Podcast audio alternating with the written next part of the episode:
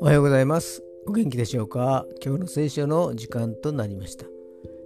今日の聖書の箇所は旧約聖書詩編91編実節。詩編91編実節でございます。お読みいたします。災いはあなたに降りかからず疫病もあなたの天幕に近づかない。アーメン災いも降りかからず疫病も近づかないのは全能の神様の三翼の下で守られているからです。主こそ我が酒どころ岩鳥で信頼すべきお方なのです。翼の下から出てもなお追いかけてかくまってくださるのです。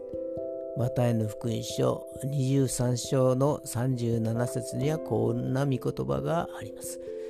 私は何度メンドリがヒナを翼の下に集めるようにお前の子らを集めようとしたことか。このイエス様の言葉を思い出します。今日も主の三翼の陰で休まれますように。